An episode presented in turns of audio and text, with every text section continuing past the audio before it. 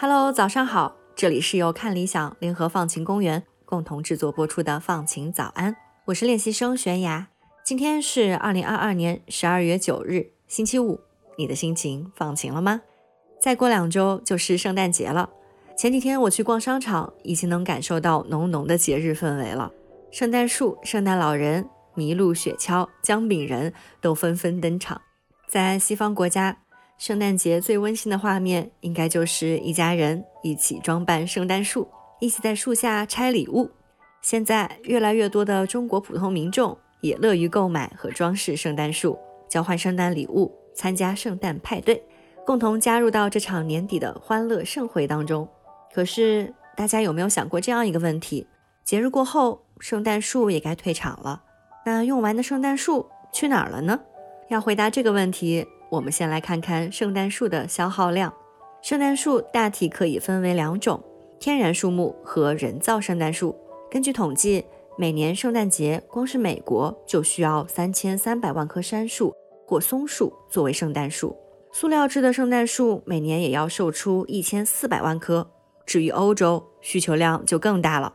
这两种圣诞树呢各有利弊，有的人认为用杉树、松树、葱树等真树做圣诞树是理所应当的。比起人造圣诞树，它有真树独有的清香，而且更加环保。因为大多数人造圣诞树的主要原料 PVC 塑料属于不可回收垃圾，填埋后需要几十年甚至更久才能被降解。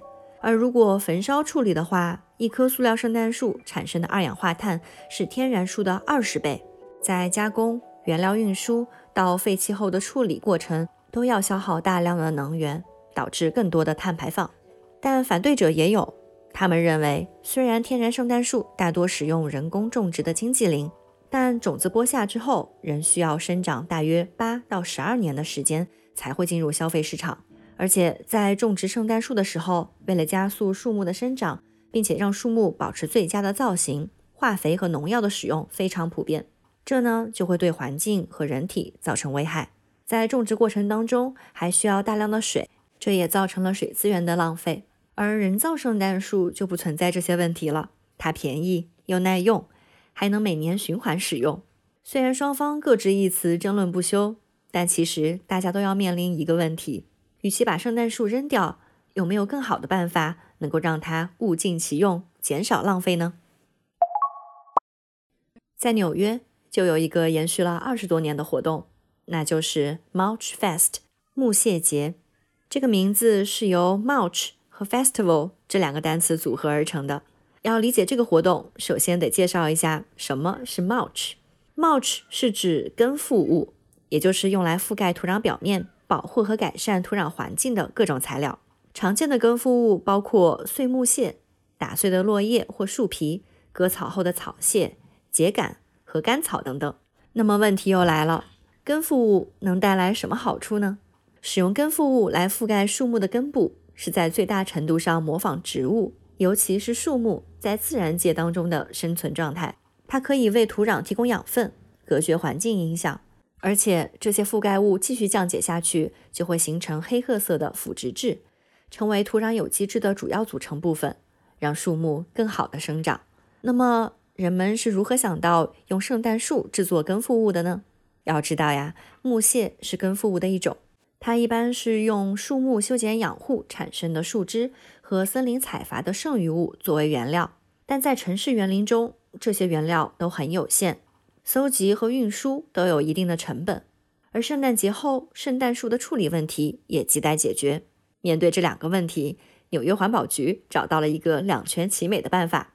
如果把圣诞树收集起来，削成木屑作为根覆物，不就行了吗？圣诞节过后，March Fest 便隆重登场了。纽约市在全市各个区都设立了回收点，来回收市民废弃的圣诞树。市民可以通过各种方式把圣诞树带到回收点，但要注意，你需要预先取下圣诞树上的装饰物。你可以直接用皮卡或者货车把它们运过来。如果没有足够大的车的话，也可以发挥一下创意，让婴儿车、自行车各显神通，载着圣诞树从四面八方赶来。部分的回收点设有一个橙色的机器，可以现场把整棵的圣诞树打碎成木屑。市民可以免费带一些回家，用在自己家的花园或者家附近的行道树上。其余的圣诞树木屑就会用在全市的公园、球场和社区里。依靠这项计划。纽约环保局一年就回收了二十一万棵圣诞树。法国和英国也有类似的计划，比如巴黎的回收冷杉计划，会把回收的圣诞树也压碎成木屑，用来保护城市中的绿化带和花坛。英国开展的圣诞树回收计划会把木屑用在儿童游乐场里，或者把整棵树运到海边来加固海堤。除了回收再利用，反复使用圣诞树也是个减少浪费的好方法。在美国的南加州，一对名叫 Gina 和 Joe Misrata 的夫妇就选择让圣诞树成为了他们家庭里的一员。故事要从1983年讲起。那年的圣诞节前夕，夫妻俩在一个农场挑选了一棵圣诞树，品种是苏格兰松，高61厘米，花了不到20美元。当时这棵树小到只能挂一串彩灯。圣诞节之后，Gina 和 Joe 看他们的那棵树仍然长势很好，觉得扔掉太可惜了。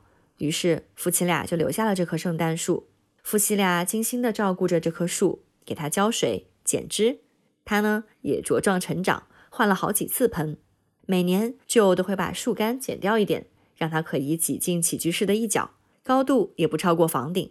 在每年的圣诞节期间，扮演圣诞树的角色。这样的陪伴。持续了三十多年，这棵树也见证了他们家所有的大事。圣诞树来到他们家三年后，也就是一九八六年，夫妻俩的大儿子 Joe Junior 出生了。又过了四年，他们的小儿子 Michael 出生。后来，他们家还起过一场大火，但是这棵圣诞树侥幸活了下来。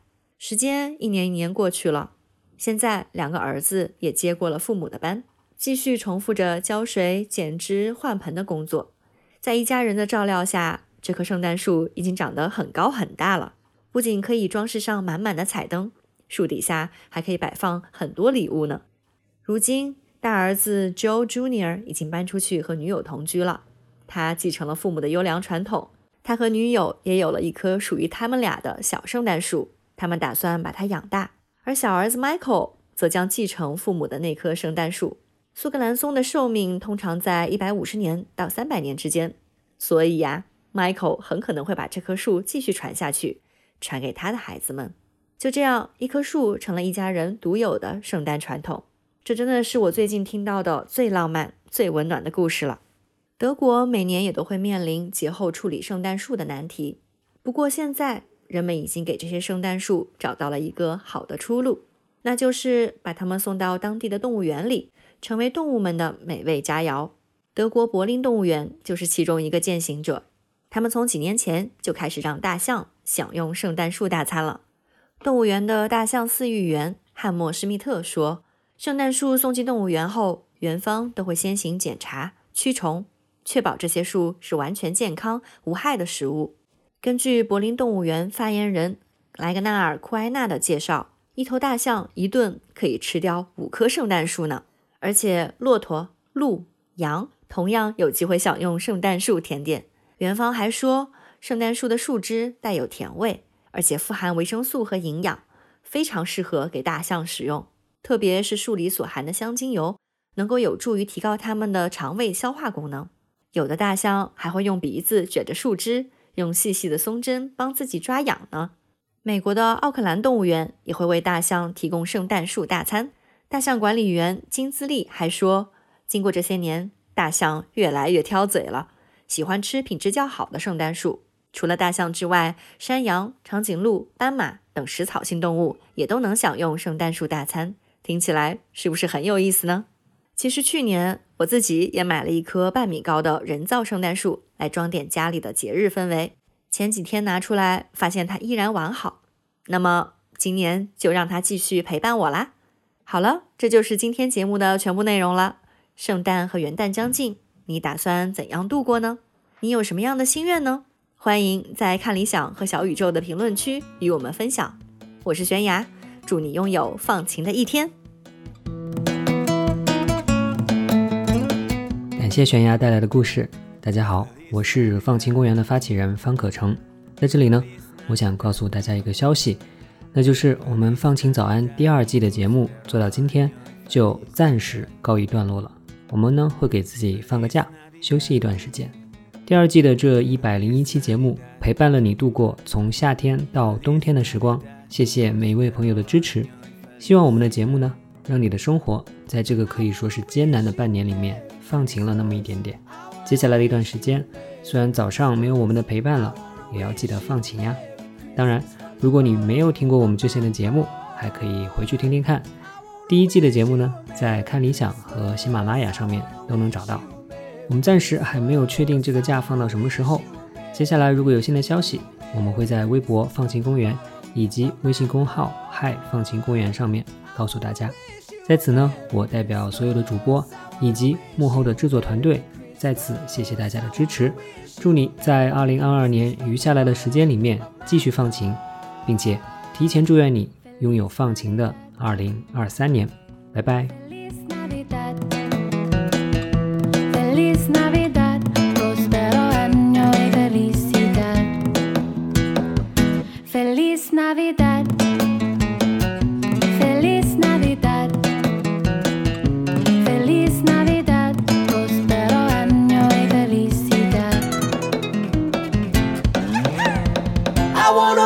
Wish you a Merry Christmas. I wanna wish you a Merry Christmas. I wanna wish you a Merry Christmas from the bottom of my heart. I wanna wish you a Merry Christmas. I wanna wish you a Merry Christmas. I wanna wish you a Merry Christmas from the bottom of my heart. I wanna wish you a Merry Christmas. Christmas. I wanna wish you a Merry Christmas from the bottom.